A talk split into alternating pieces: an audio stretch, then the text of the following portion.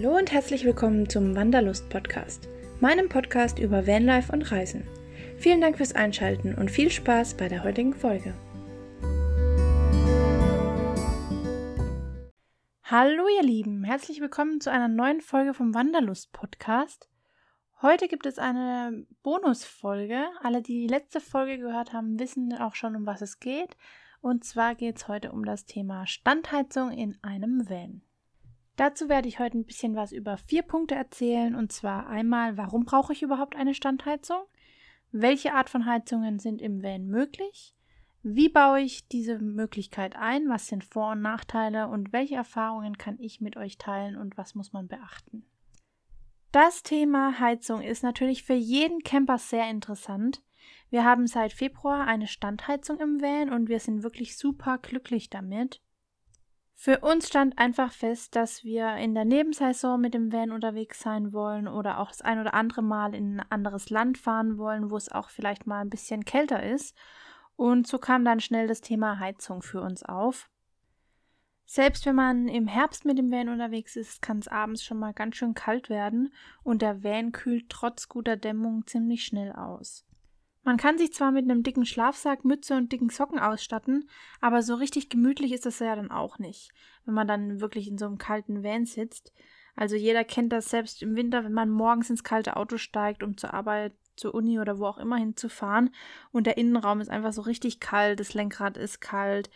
Am liebsten würde man Handschuhe anziehen zum Fahren und das ist auch dieses klamme Gefühl mit so einer hohen Luftfeuchtigkeit. Also irgendwie finde ich es schon unangenehm. Und so ähnlich ist das, wenn man morgens dann in einem kalten Van aufwacht. Also für jeden, der nicht nur in den Sommertagen unterwegs sein möchte und der es ein bisschen warm haben möchte im Camper, dem empfehle ich definitiv eine Heizung bzw. eine Standheizung, so wie wir sie haben. Es ist nämlich einfach mega schön, wenn man nach einem langen Tag in den Van kommt und die Heizung anschalten kann und es einfach mollig warm wird. Zum Beispiel im Winter nach dem Skifahren oder wenn man einfach mal im Herbst unterwegs ist, zwischen Winter und Frühling. Also da ist es so eine Zeit, wo es wirklich draußen kalt ist und wo man sich freut, wenn man ins Warme kommt. Und damit komme ich auch schon zum ersten Punkt. Welche Arten von Heizung gibt es? Ich erkläre euch einfach kurz, was für Arten es von Heizungen gibt, soweit wie ich mich damals informiert habe, bevor ich die jetzige Heizung eingebaut bzw. mich dafür entschieden habe. So grob über den Daumen kann man sagen, es gibt fünf verschiedene Arten. Das wäre die Gasheizung, die Standheizung mit Benzinheizung oder Dieselheizung, die elektrische Heizung oder klassisch den Holzofen. Die Gasheizung ist wohl eine der typischsten Heizungen in Wohnmobilen, da die Wohnmobile meistens schon mit einer Kochstelle bzw. einem Kochfeld, das über Gas betrieben wird, ausgestattet sind und man dadurch den Vorteil nutzen kann, dass man das Gas ohnehin schon hat und dieses Gas dann zum Heizen benutzen kann. Den Nachteil sehe ich allerdings darin, dass man hohe Sicherheitsauflagen hat und nicht alle Gasheizungen sind für den Innenraum geeignet. Das sollte man sich bewusst werden. Also wenn man denkt, ach, ich stelle mir mal so eine Gasheizung in den Van, halte ich für keine gute Idee, denn durch den Gasaustritt kann das schon sehr schnell zur Gefahr werden. Ich habe einmal im Van mit dem Campingkocher versucht, eine Suppe zu kochen. Also ich war allein unterwegs, es war ziemlich, ziemlich kalt draußen und ich dachte mir, ich mache den Campingkocher jetzt nicht draußen an und habe ihn in den Van gestellt. Ich habe sogar die Tür offen gelassen, einen Spalt, aber es hat sich so schnell dieser Gasgeruch im Van verbreitet und es ist wirklich ein richtig stechender Geruch. Also du hast wirklich das Gefühl, du erstickst. Zumindest fühle ich mich so bei diesem Geruch. Es gibt vielleicht den einen oder anderen, den das nicht stört, aber für mich ist es auf jeden Fall keine Option und ein fetter Minuspunkt, was Gasheizungen angeht. Im Sinne Gasheizungen, diese kleinen Gasheizungen, die für den Outdoor-Bereich sind, also diese Wohnmobilgasheizungen, die sind natürlich dafür ausgelegt, die brauchen aber auch entsprechend Platz und brauchen auch entsprechende Gasflaschen. Einen weiteren Nachteil sehe ich in den verschiedenen Anschlussventilen der Gasflaschen, die sind nämlich in Europa unterschiedlich. Das heißt, wenn ich im Ausland unterwegs bin und mein Gas ist leer und ich brauche eine Ersatzgasflasche, kann das schon zur Herausforderung werden, die Flasche mit dem richtigen Ventil zu finden. Also so ging es uns ähnlich in Slowenien. Wir haben für den Campingkocher tatsächlich eine Gasflasche benötigt, weil unsere leer waren. Und wir waren dann auch im Baumarkt. Es war ein bisschen schwierig, weil die Kommunikation schon schwierig war. Und dann hatten sie, ich glaube, noch eine so eine Gasflasche, wie wir sie gebraucht haben. Also wir hatten wirklich Glück, aber die anderen hatten alle nicht gepasst. Deswegen muss man von vornherein dann schon mitdenken und genügend Gas mitnehmen und kalkulieren, wie viel brauche ich. Und dann kommen wir auch schon zur nächsten Heizung und zwar der Standheizung. Denn je nachdem, ob du einen Benziner oder einen Diesel hast, kannst du natürlich auch eine Heizung einbauen, die dann über den Kraftstoff betrieben wird. Das heißt, der Brenner wird nicht mit dem Gas, sondern mit dem Kraftstoff selbst betrieben und dadurch wird dieser Wärmetauscher erhitzt, der dann die erwärmte Luft in den Innenraum bläst. Hier habe ich den Vorteil, dass ich nicht wie beim Gas nach Anschlussventilen gucken muss, sondern der Kraftstoff, den gibt es einfach in jedem Land bei der Tankstelle. Und der Verbrauch von Kraftstoff mit einer Standheizung ist relativ gering. Der Nachteil der Standheizung ist allerdings, dass es nicht die umweltfreundlichste Variante ist, weil man natürlich die Abgase durch den Diesel- oder Benzinverbrauch hat. Aber alles in allem ist die normale Standheizung wirklich die gängigste Heizung, weil man sie halt auch vom normalen Auto kennt, wo man wirklich die Temperatur regulieren kann und die Standheizung auch timen kann und dadurch sagt, die Standheizung soll um sechs angehen, wenn ich um sieben ins Auto steige und ich habe ein warmes Auto. Die nächste Heizungsmöglichkeit wäre die elektrische Heizung.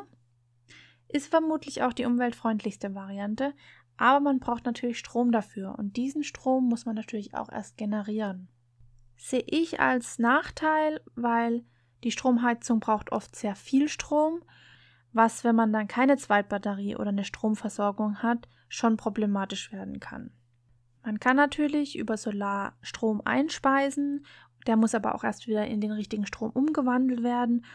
Oder ich habe halt ganz einfach wie beim Wohnmobil einen ganz normalen Anschluss ans Stromnetz, was natürlich eine gewisse Unflexibilität mit sich bringt, weil ich nicht überall einen Stecker habe, wo ich einstecken kann, ist ja klar. Also ich muss immer auf dem Campingplatz sein, wo ich auch wirklich einen Anschluss habe.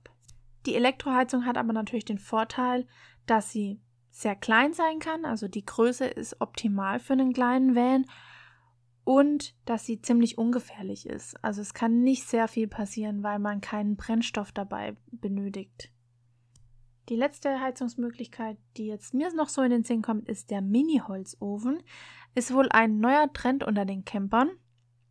Ist ja auch verständlich, es ist romantisch, klassisch und die uralte Heizungsmethode. Allerdings brauche ich hier definitiv mehr Platz dafür und auch einen Platz, den ich brandsicher machen kann. Schließlich und endlich habe ich hier ein offenes Feuer und es kann sehr gefährlich werden, wenn ich das nicht entsprechend absichere. Zudem brauche ich natürlich eine Zuluft und einen Schornstein, sonst habe ich am Schluss den ganzen Rauch und auch wieder die Gase im Van, was natürlich unschön und natürlich auch wieder gefährlich werden kann. Ein großer Vorteil vom Holzofen ist allerdings, dass ich nur Holz dafür benötige. Das heißt, dieses Holz bekomme ich überall und es ist auch kostengünstig und es ist egal, wo ich unterwegs bin. Ich komme immer an ein Stück Holz, mit dem ich dann meinen Holzofen anschüren kann. Einen negativen Punkt davon sehe ich allerdings noch, und zwar man hat dann viel Dreck im Van. Also Holz hat ja Rinde und verliert dann irgendwie doch immer ein bisschen Dreck. Also ich kenne das von zu Hause. Da haben wir einen großen Holzofen und wenn man da das Holz nach und nach reinschmeißt, da entsteht wirklich immer wieder Dreck. Und man hat auch gern unerwünschte Tierchen dabei. Also da im Holz sind natürlich auch Lebewesen und kleine Käfer, die dann auch mal mit in den Van kommen. Und für den einen oder anderen ist das vielleicht unerwünscht. So, dann komme ich auch schon zum nächsten Punkt und zwar unsere Entscheidungen. Also wir haben uns dann für eine Dieselstandheizung als Luftheizung entschieden. Für uns war einfach wichtig, es ist platzsparend, es kann einfach betrieben werden über die Autobatterie und die Dieselzufuhr aus dem Autotank selbst. Was heißt, ich brauche keine Zusatzbatterie, ich brauche keinen extra Tank oder eine zusätzliche Quelle wie Strom oder Gas.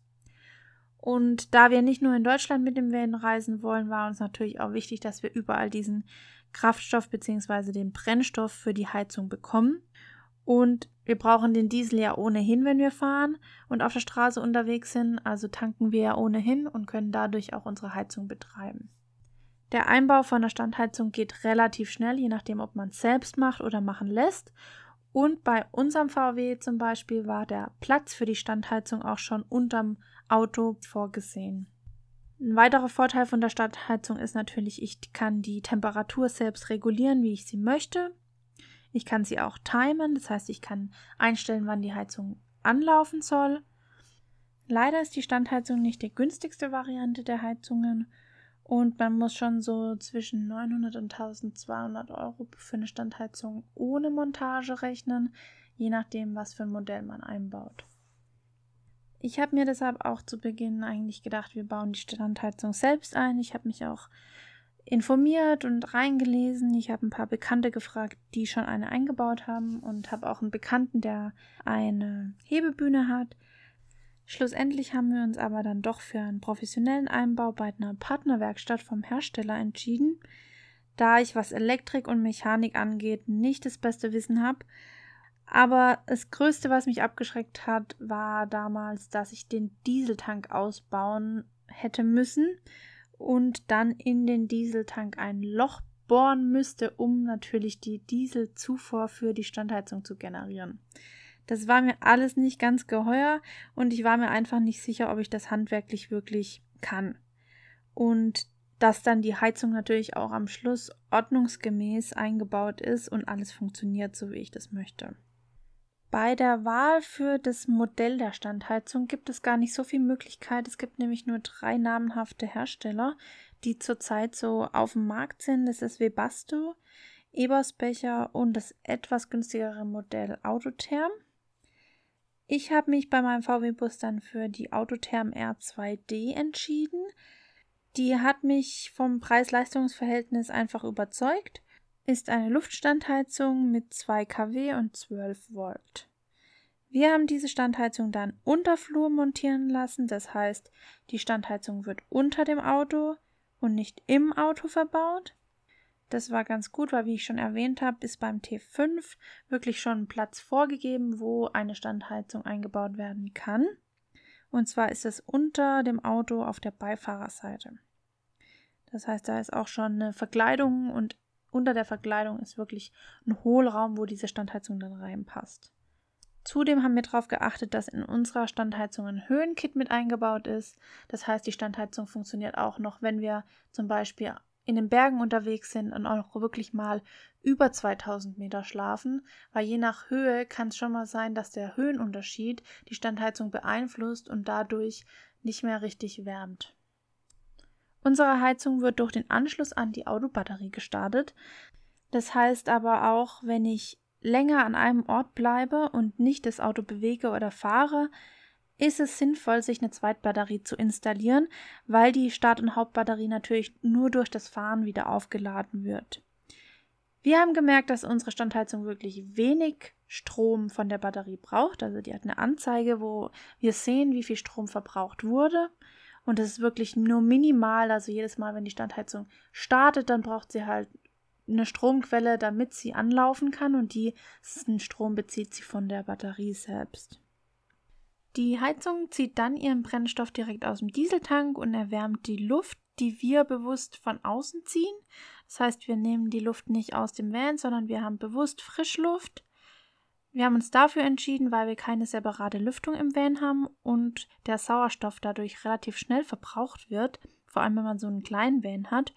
Und dadurch haben wir einfach weniger Probleme, weil wir diese frische Luft haben, die dann in die Heizung kommt, erwärmt wird und die warme Luft kommt dann über die Lüftungsleitung in den Innenraum.